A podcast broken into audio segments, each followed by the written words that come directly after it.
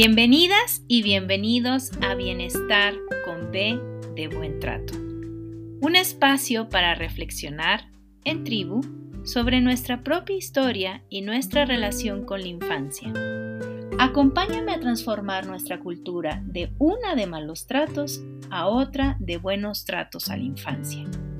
Yo soy Claudia Ávila Schlottfeld, mamá, bióloga y doctora en ciencias con especialidad en neurobiología celular y molecular. Diplomada en parentalidad, apego y desarrollo de la infancia, activista por la infancia y promotora de los buenos tratos. Comenzamos.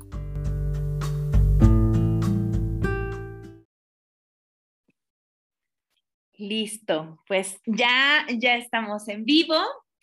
Muy buenas tardes de miércoles a todas y a todos aquellos que se conecten a esta transmisión en vivo o a quienes se conecten después a, mi canal de YouTube y vean la grabación colgada del día de hoy. Eh, este es el programa de las tres Bs, bienestar con B de buen trato. Y como ya les he ido diciendo a lo largo de los últimos 10 episodios, es un programa que tiene como deseo, como finalidad, como meta, como objetivo, eh, difundir el tema de los buenos tratos a la infancia y co-construir comunidades sensibles.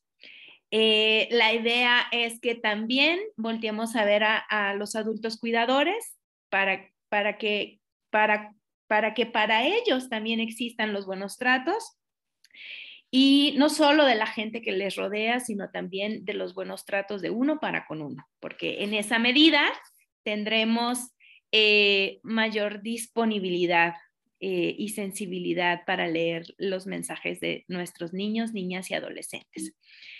Y entonces, em, el día de hoy justamente considerando el tema de estos nichos o estos sitios o círculos concéntricos que rodean a un individuo, estando el individuo, niña, niño o adolescente al centro, eh, al hablar de comunidades sensibles, también nos referimos a aquellas personas que se dedican a la educación. ¿Y qué pasa cuando en, este niño, niña o adolescente que está al centro tiene alguna eh, condición específica eh, y ese niño, niña o adolescente se quiere o es necesario que se inserte a el ámbito social, cultural y educativo en el que ese niño, niña o adolescente se desenvuelve. Y para ello, hoy vamos a hablar sobre un tema que me encanta, que eh, es, sobre la inclusión educativa, buenos tratos a la infancia. Y en este episodio, el número 11, tengo el honor y el placer, el gusto y la emoción de tener como invitada a la psicóloga Sara Pérez Elizalde. Ella nos está acompañando desde Monterrey, Nuevo León, México. Y bueno, pues bienvenidas y bienvenidos sean todos. Y querida, bienvenida. Este, ah, es, un gusto y es un placer tener esta conversación contigo. Eh, aprenderemos muchísimo todas y todos. Yo me iré con el corazón muy contento. Así que, pues yo encantada, muchísimas gracias por estar aquí. Gracias a tus crías, a, tu esposo, ya nos platicarás acerca del negocio familiar también al final o ahorita cuando puedas. Este, y gracias a tu suegra y gracias al tráfico en, en Nuevo León porque te permitió llegar a tiempo. Gracias y bienvenida.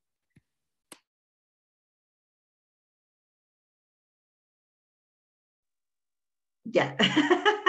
Muchas gracias. Este sí, fue una, una pequeña odisea el poder llegar a tiempo, pero llegamos. Este, pues bueno, estoy bien contenta, muy agradecida contigo por la invitación. Este, pues sí, inclusión educativa, un poco en lo que me ando moviendo en estos últimos años. No son pocos, ya este, ya tengo 12 años trabajando en esto, entonces, pues bueno, soy psicóloga este, de formación eh, psicoanalítica, porque pues bueno, acá así nos dividen como por, por enfoques cuando estás estudiando y pues yo salí de, del área este, psicoanalítica, muy divertido, muy bonito, pero pues ya poco le hacemos a ello, ¿no?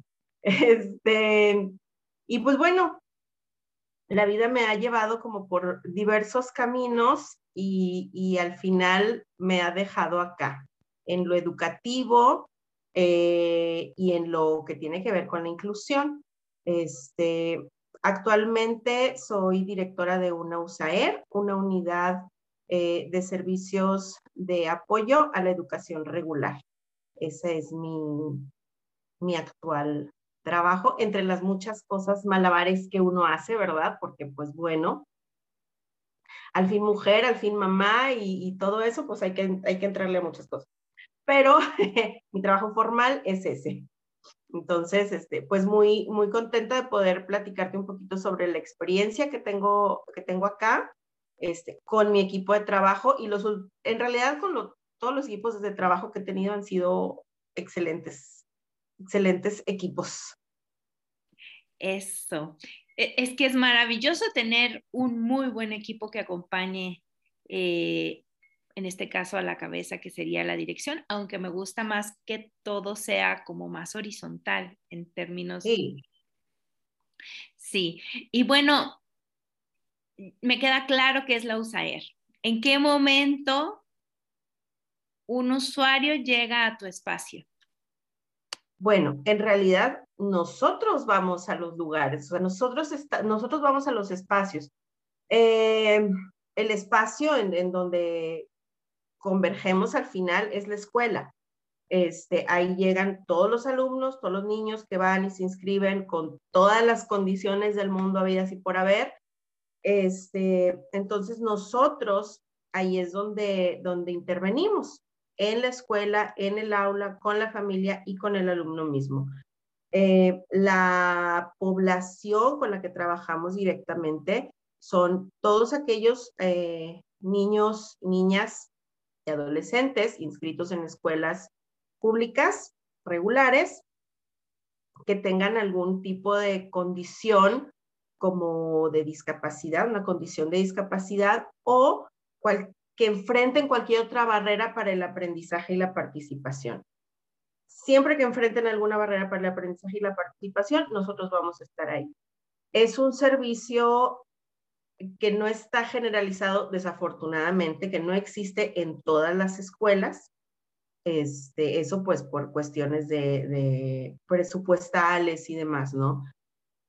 Sin embargo, aquellas escuelas que cuentan con el servicio es porque tienen una cantidad eh, considerable de alumnos en condición de discapacidad. Es la, como que la condición para que nosotros estemos en una escuela, ¿no? Contar con cierta cantidad de alumnos que tengan discapacidad. Y luego ahí pues ya aprovechamos, ¿verdad? Y pues hacemos muchas más cosas con muchos más alumnos.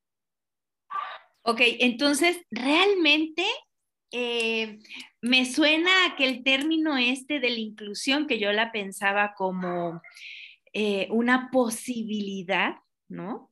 Eh, una posibilidad de, que todos y todas los estudiantes tuvieran una calidad en la experiencia, en este caso la educativa, me suena que no realmente va a suceder así para todos los niños, niñas y adolescentes, porque el hecho de que se requiere un número determinado o como un mínimo para que la USAER llegue, sí se me hace como, híjole, pues habría que esperar que en el salón de mi hijo hubieran dos o cuántos niños con autismo o cuántos niños con una discapacidad física, Sí, al menos acá en Nuevo León, no sé en otros estados, porque luego, luego esas cosas cambian de estado a estado.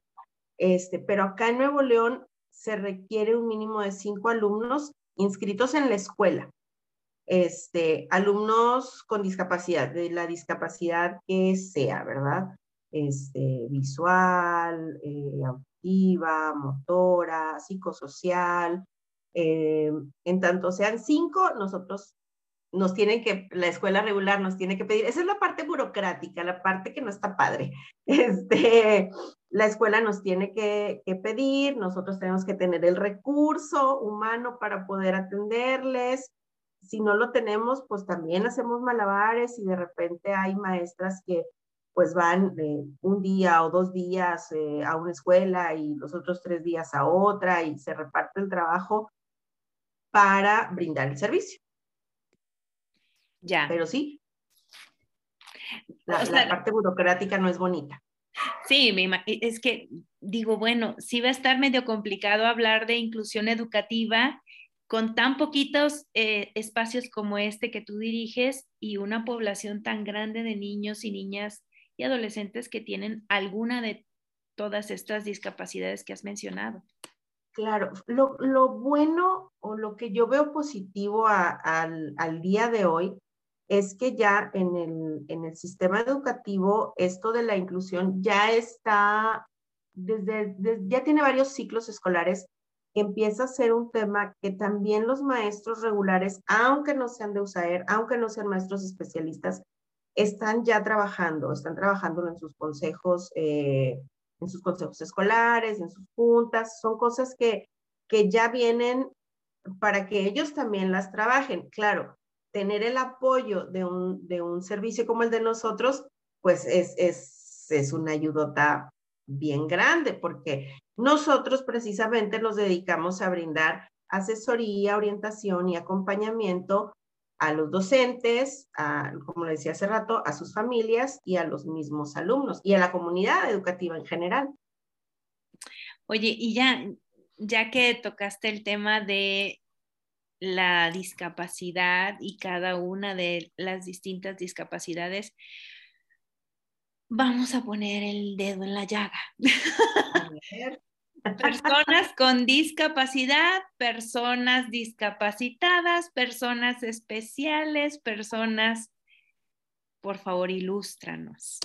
Personas con discapacidad. es, es bien interesante cómo, y eso lo, venía pensando cuando venía manejando bien apurada para llegar a tiempo, lo, venía pensando el, el, desde dónde conceptualizamos, desde dónde pensamos la discapacidad. Hay diferentes modelos. El modelo de la inclusión, ese tiene una base en, en pensar a la discapacidad desde, desde una cuestión social, es decir, la discapacidad ocurre o se da en la medida en que el contexto no puede dar respuesta a una necesidad de la persona. ¿Ok? Entonces, si el contexto no puede dar respuesta, por ejemplo, si yo me quito mis lentes, pues no veo. Tengo una discapacidad visual, no veo lo suficientemente bien, ¿no? Mi visión no es la adecuada. Eh, y si no hubiera algo en el contexto que me pueda brindar el apoyo o la herramienta de los lentes, pues entonces esa, esa discapacidad se hace como más profunda eh, y empieza a generar cierto tipo de dificultades. Pero si el contexto me brinda las herramientas y los apoyos que yo requiero, pues eso, eso disminuye, ¿no?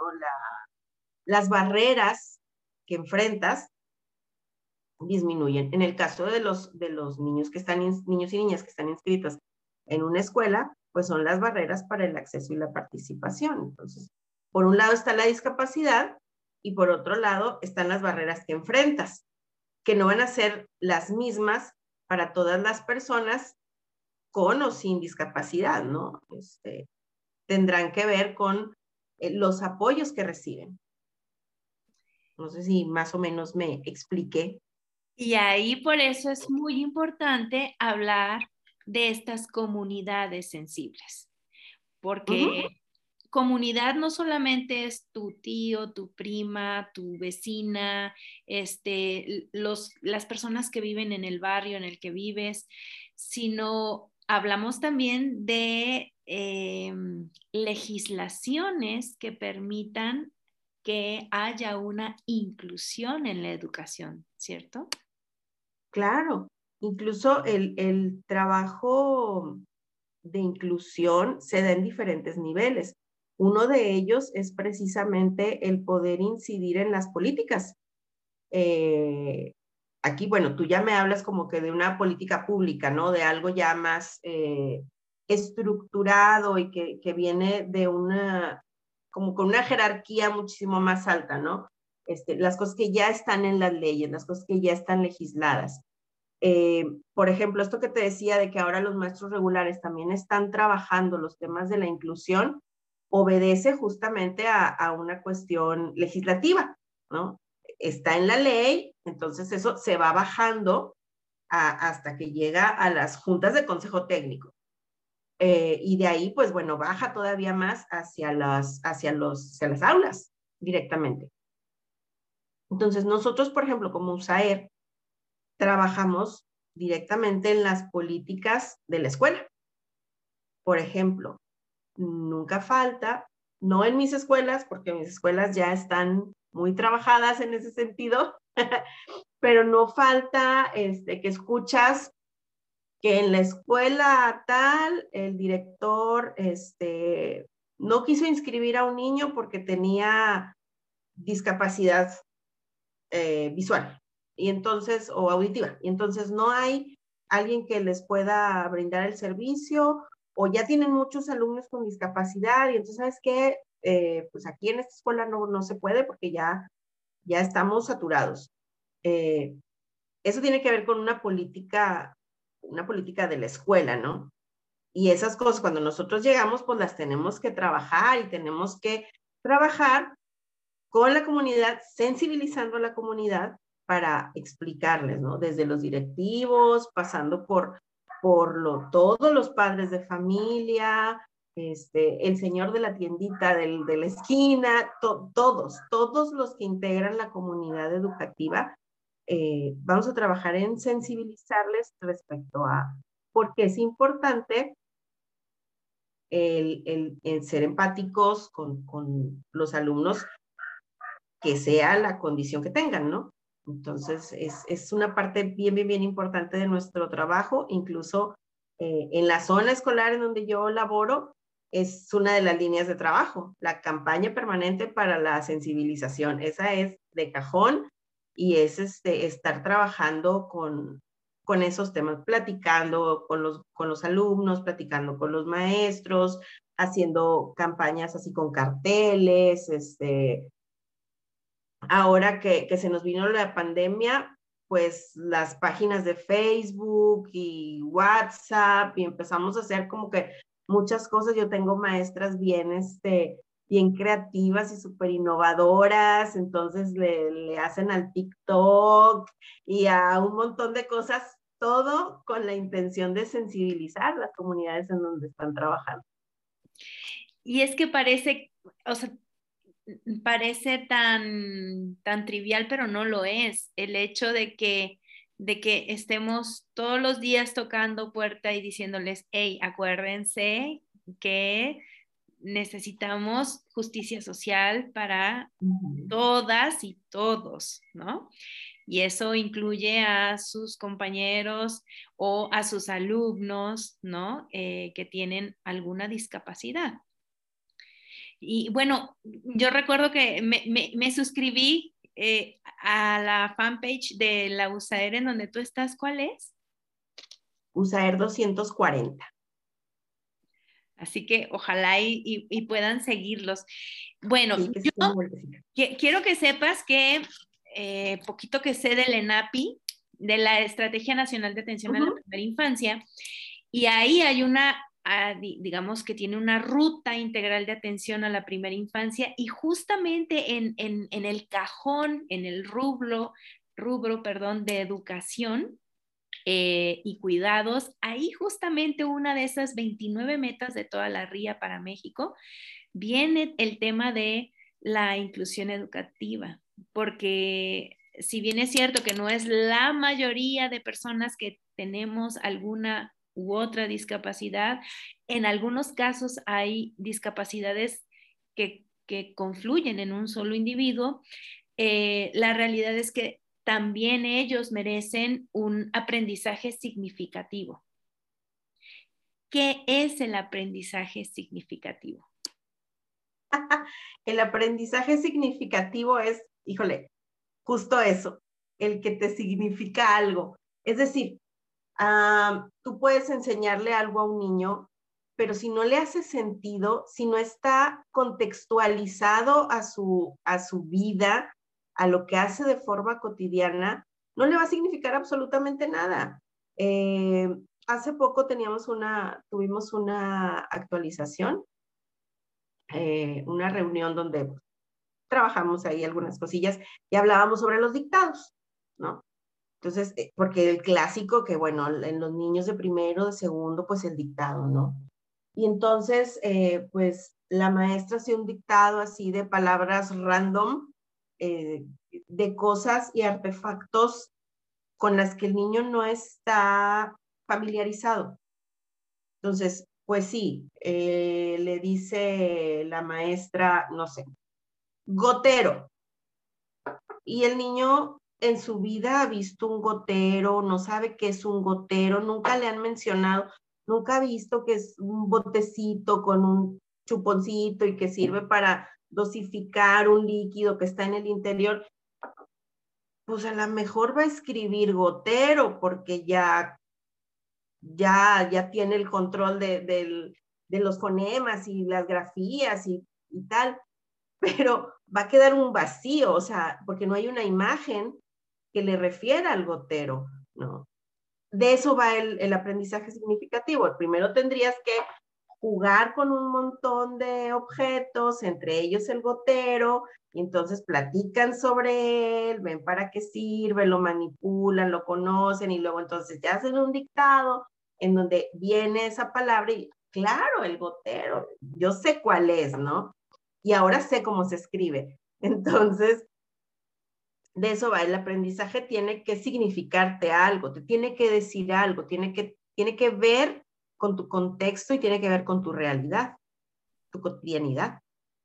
Exacto. Y es ahí donde creo que van ganando mucho terreno en, en temas de aprendizaje significativo estas escuelas alternativas, digamos, ¿no? Porque promueven justo esto, que, aprendan a través de la experiencia, que les signifique algo, este, la suma o la resta o los números primos o los números pares, ¿cierto? Claro. Y, y en, las, en las escuelas públicas regulares, es posible, eh, es posible llegar a esto, es posible realizarlo.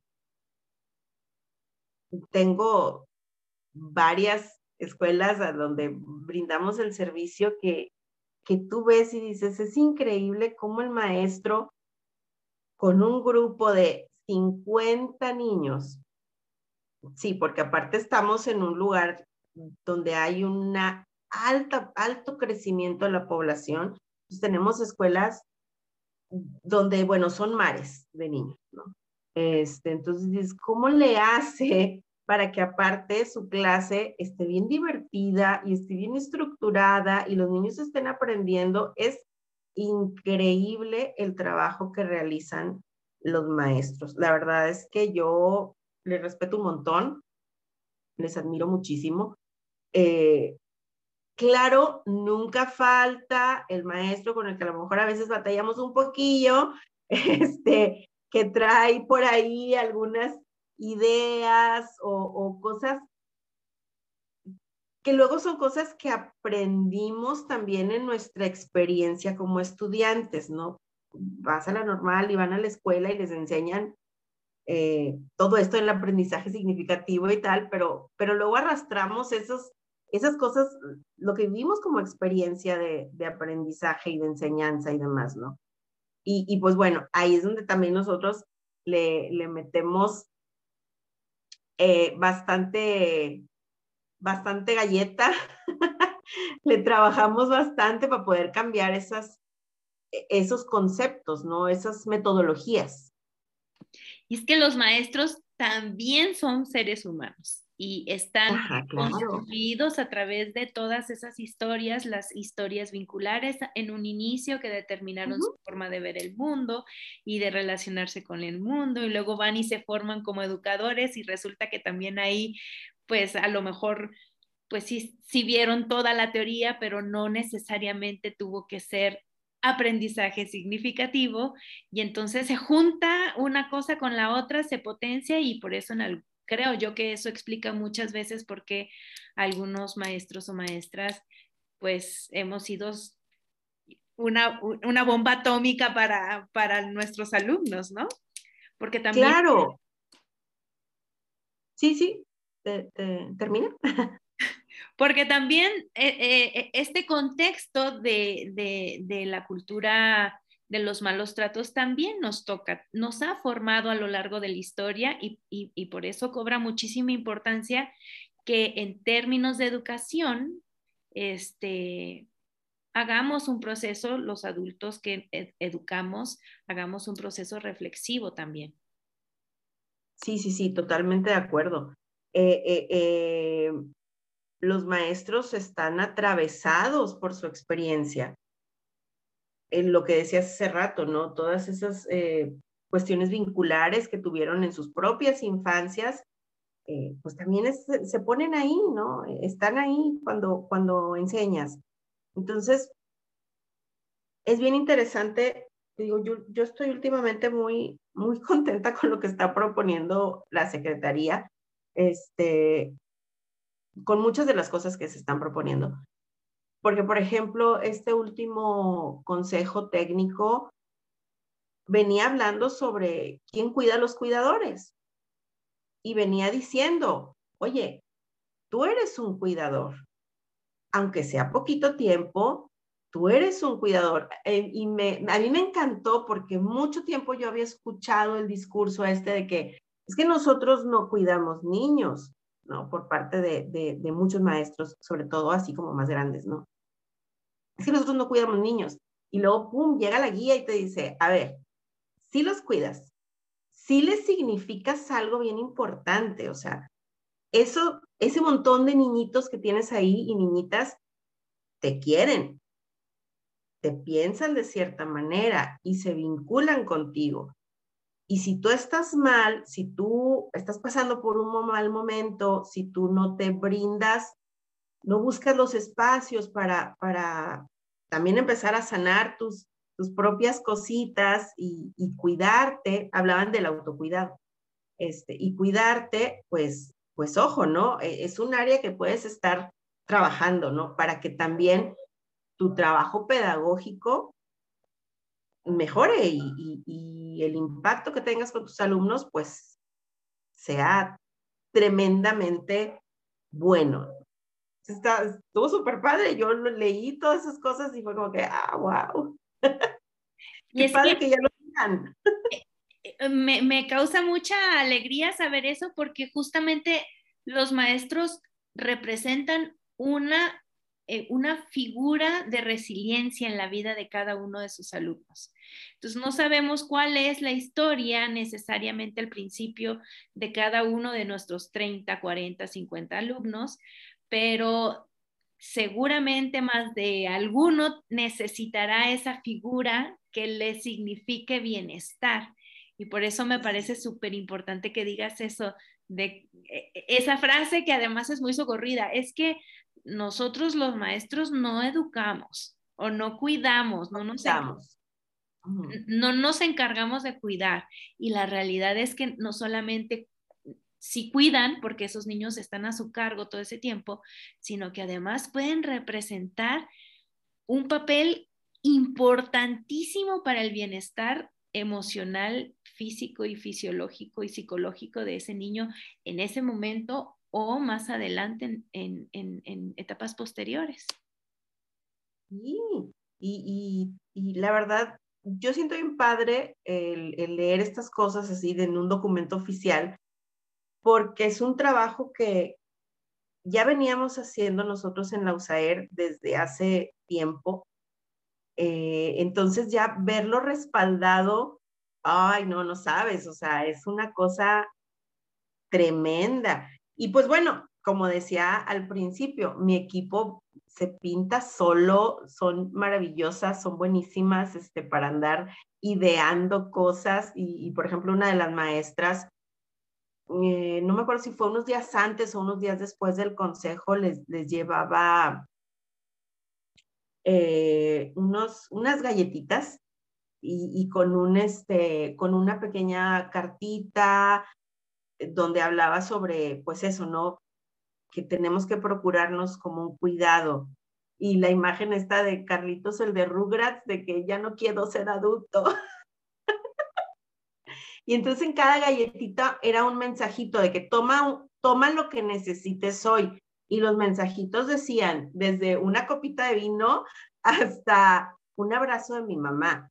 O sea, ay, súper, súper llegador, ¿no? Y, y, que dices, ¿cómo esas pequeñas, pequeños detalles, pequeñas cosas pueden significar un cambio en el día de una persona?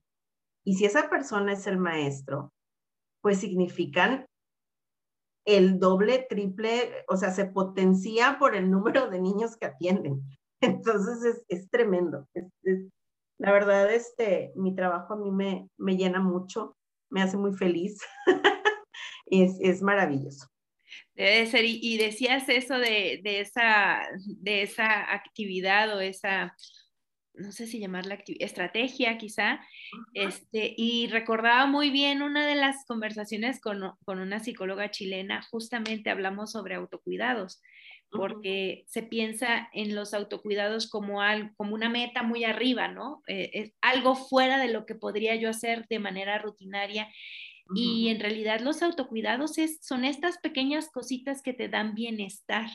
Y en este caso, esa, escoge tu tarjetita y recibir, eh, que, que, la tarjeta diga, recibe un abrazo de tu mamá, uy, eso te conecta y, y te da bienestar justamente. Oye, Sara, ¿Qué dificultades se encuentra un niño, niña o adolescente con alguna discapacidad en términos de educación? Pues son sumamente variadas y son caso por caso. Nosotros el día de hoy hablamos de, como lo decía hace rato, barreras para el aprendizaje y la participación.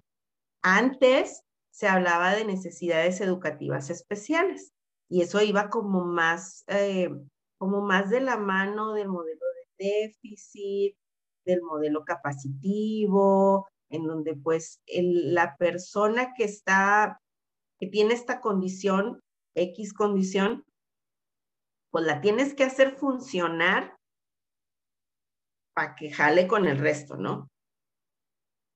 Y ahorita decimos, a ver, primero vamos a evaluar el contexto. ¿Qué le estamos brindando al niño? ¿Cuáles son las necesidades? Primero, ¿cuáles son las fortalezas de mi alumno? O sea, tienes que partir de las fortalezas. ¿Qué sabe hacer? ¿Qué puede hacer? Luego de sus potencialidades. Bueno, para esto es bueno. O sea, aquí detallitos, pero esto lo puede, lo puede desarrollar más. Y posteriormente vienen los apoyos.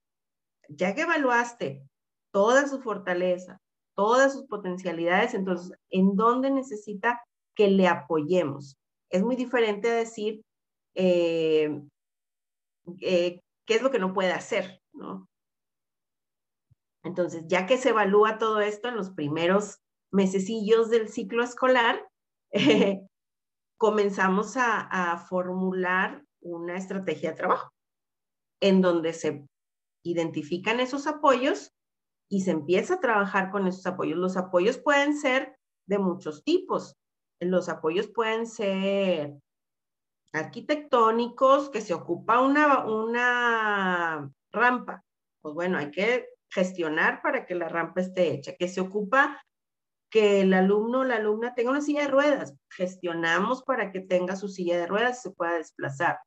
Eh, te digo, va a variar caso por caso. Cada caso te va a presentar diferentes apoyos y diferentes necesidades, cosas que vas a tener que hacer.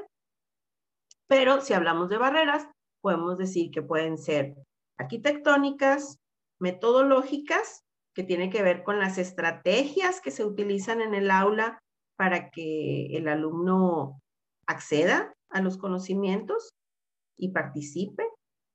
Eh, es como que toda la parte pedagógica y las barreras actitudinales, ¿verdad? Es, de esas las atacamos por medio de la sensibilización. Pues es, es una labor muy valiosa la que hacen en estos espacios de, eh, de la USAER. Me, me encantó esto, este tema. Y sabes que mientras decías em, esto de la evaluación durante los primeros meses, digámoslo así, como para saber eh, qué habilidades tiene este, este individuo, en dónde podemos apuntalar, este, cómo se vive ahora con la pandemia.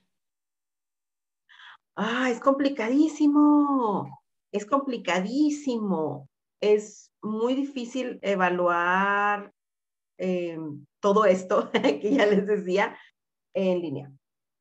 Y luego, el día de hoy que estamos regresando a la presencialidad, tenemos, estamos haciendo los primeros ensayos, al menos acá en, Nuevo León, eh, pues nos encontramos con que, oh sorpresa, lo que evaluamos no es igual en línea que en presencial.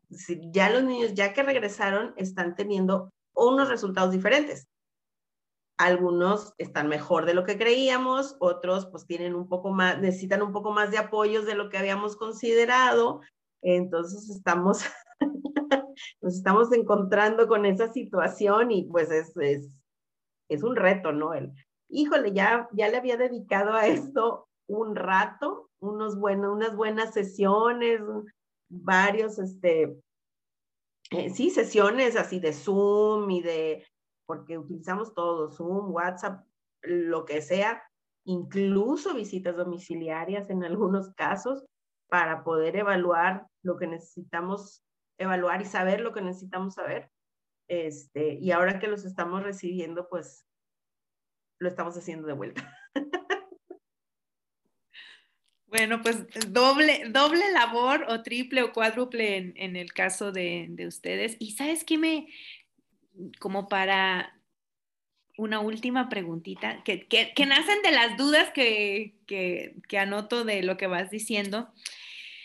Siempre hay esta eterna discusión de las escuelas públicas versus las escuelas privadas. Y bueno, yo estudié en una la universidad, en una universidad pública y la secundaria en una escuela secundaria federal, la número uno.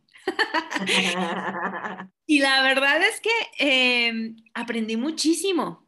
O sea, y bueno, más bien la pregunta es, ¿la calidad de las escuelas públicas empieza a digamos, competir o empatar a, lo que se piensa que es mucho mejor en una escuela privada en términos de personas con alguna discapacidad? En términos de personas con alguna discapacidad, no hay punto de comparación entre la escuela pública y la privada. La pública, al menos acá en donde yo me muevo, es mucho mejor. ¿Por qué? Porque los sistemas privados no tienen ningún apoyo. No cuentan. Hay algunas escuelas que empiezan a aceptar alumnos y que empiezan a asesorarse y son eh, escuelas de este tipo como más o menos platicabas al principio, escuelas como que más alternativonas, que utilizan otras eh, pedagogías, que tienen otros enfoques.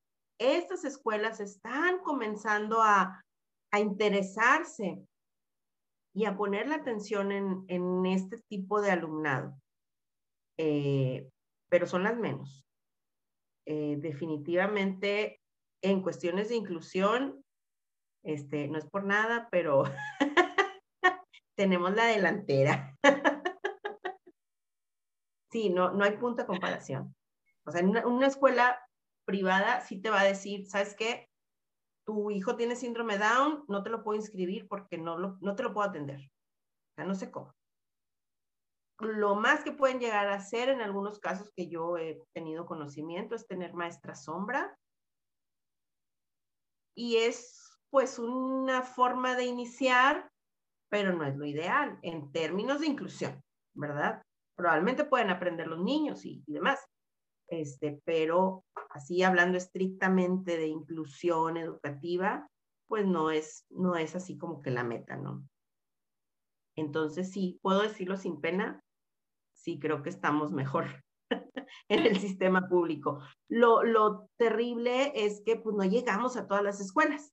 Ese es en donde, ah, sí nos causa un poco de, no un poco, un mucho, a veces de desesperación de decir, este, híjole, yo quisiera poder atender en todas, pero simplemente no tengo el recurso humano. Y hablando de recursos humanos, ¿qué necesita una persona eh, que se dedica a la educación? ¿Qué, ¿Qué, se necesita para que esa persona llegue a un OSAER? Ay, esa es una pregunta que me haces así súper complicada. Yo llegué acá por casualidad. totalmente. Pero yo no sé qué pasó. Yo llegué con mucho miedo porque jamás había trabajado con poblaciones este, en condición de discapacidad. Siempre me había, me había manejado en, otros rollos completamente diferentes y no sabía cómo entrarle. Eh, y llegué a un CAMP. Un CAMP es, es un centro de atención, se llama el Centro de Atención Múltiple, este, y son como pequeñas escuelitas en donde se trabaja con, exclusivamente con alumnos con discapacidad.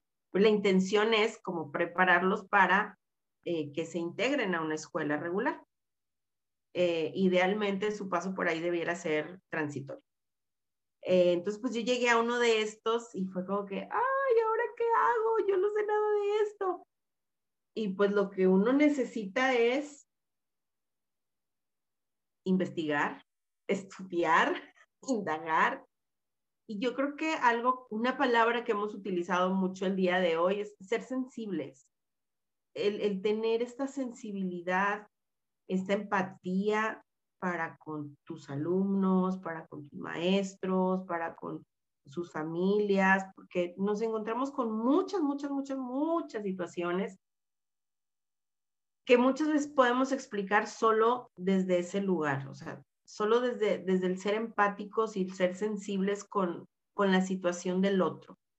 Em, por ejemplo, familias que pues están en duelo por, por no tener el hijo que, se, te imaginaste tener, ¿no? Y pues tú estás y recomendaciones y orientaciones y es por aquí, es por allá, y la familia anda en su duelo, o sea, ellos andan así como que otro cotorreo. Tienes que tener paciencia y tienes que acompañarlos y tienes que seguirlos orientando y seguirlos guiando con mucha empatía y con mucha paciencia. Igual con los maestros, ¿no? Eh, entonces, yo creo que la, la clave para que alguien empiece a trabajar en, en estos asuntos es justo ser sensible, ser sensible a las necesidades del otro y a sus fortalezas. Y no está fácil. No, no está fácil. No crea, yo creo que, yo creo que, bueno, finalmente sí. Como que vas desarrollando la, la herramienta, ¿no? y, y, y finalmente, sí, sí que no es fácil, pero logras identificar cosas y luego pues unas cosas que también te, te, van pegando a ti, pues tienes que identificarlas también y trabajarlas y, y bueno, es, es la clave en la empatía. Y bueno, eh, yo creo, estoy segura de que sensibilidad, empatía y capaz de mentalizar al otro de manera lo más benévolamente posible, eh, son la clave para ir humanizando más a esta raza a la que pertenecemos nosotros y nosotras, ¿cierto? Correcto. esa última que dijiste me pareció fundamental. Sí. Y entonces, pues fíjate que yo me voy muy, muy contenta porque me llevo aquí en mi cuerpo y en mis células el, el término de la inclusión como oportunidades de justicia para todos, es decir, todas y todos. Y más claro no podía ser. Estamos hablando, sí, se trata de justicia, exactamente. todos y todas somos merecedores de una educación, de aprender, de un espacio de aprendizaje. Entonces, desde ahí es de donde partimos. Pues me encantó. yo me voy feliz desde esta charla y, sabes, algún día me encantaría ir a probar esos hochos. Los hochos del, emprendimiento del marido, los guanchos, sí, que este, últimamente ha sido una cosa muy tremenda. Eh, se vivió robos y demás historias raras, este, pero sí, Juanchos, búsquenlo en Facebook. y si están en Nuevo León, visítenos en Santa Catarina. Por favor. Por favor. Tomen fotos para presumirnos. sí, compartan y todo. Pues bueno, yo eh, agradezco muchísimo este tiempo. Me encantaría invitarte en otra ocasión porque tengo en mente un tema también para ti.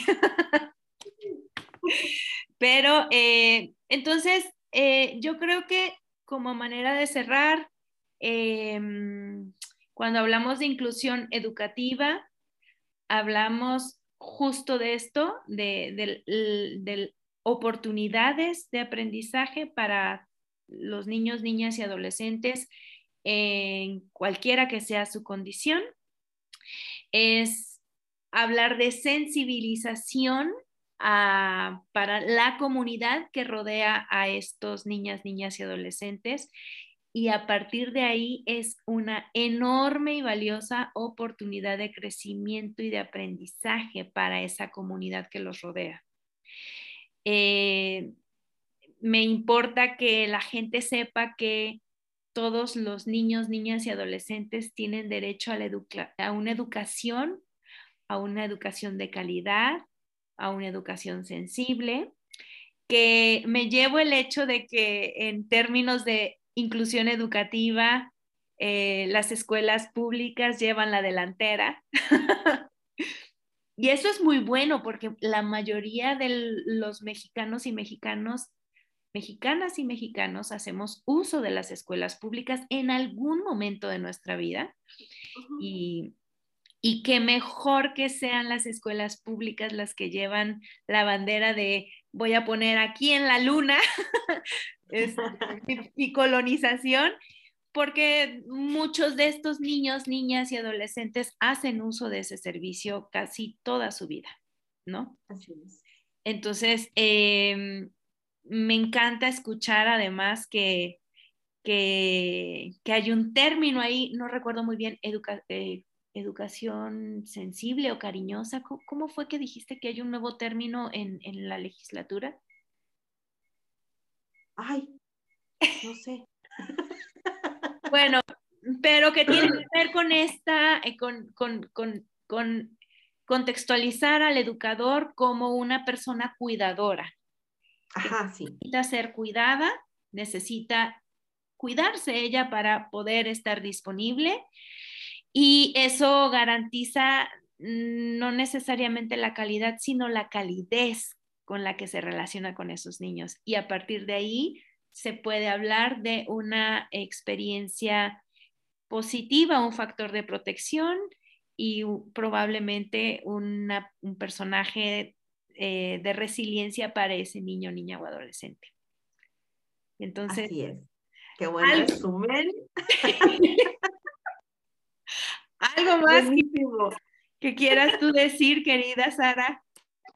Este, no, pues bueno, te digo, nuevamente agradecer el, el, espacio. A mí me gusta mucho hablar de mi trabajo. me gusta mucho mi trabajo y presumirlo y presumir a mis maestras y todas las cositas padres que, que hacemos por acá. Este, y pues bueno, te agradezco un montonal. Eh, puestísima para la siguiente. Ya saben, nomás muchas un grito y aquí estamos. Pues muchísimas gracias y, que tengan un lindo ombligo de semana, porque hoy es miércoles. Y, bueno, pues mucho, mucho, mucha energía para este doble, triple trabajo de volver a repetir el diagnóstico para tener un mejor acercamiento a las necesidades de, los niños que acompañan y niñas, por supuesto. y bueno, gracias infinitas por tu tiempo. A ti. Nos despedimos de YouTube. Eh, gracias a quienes nos hayan acompañado. Eh, nos vemos en un ratito más en una siguiente edición eh, con una maestra desde, desde Perú también. Bueno, no también, porque Sara es mexicana. este, y los esperamos en, en Spotify y en iTunes para que repasen lo que vimos hoy acerca sobre acerca de la inclusión educativa, buenos tratos a la infancia.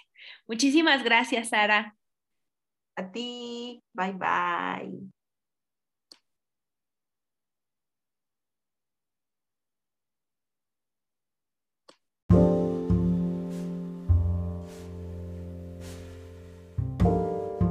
Gracias por acompañarme en esta nueva emisión de Bienestar con B de Buen Trato. Les espero en el próximo episodio.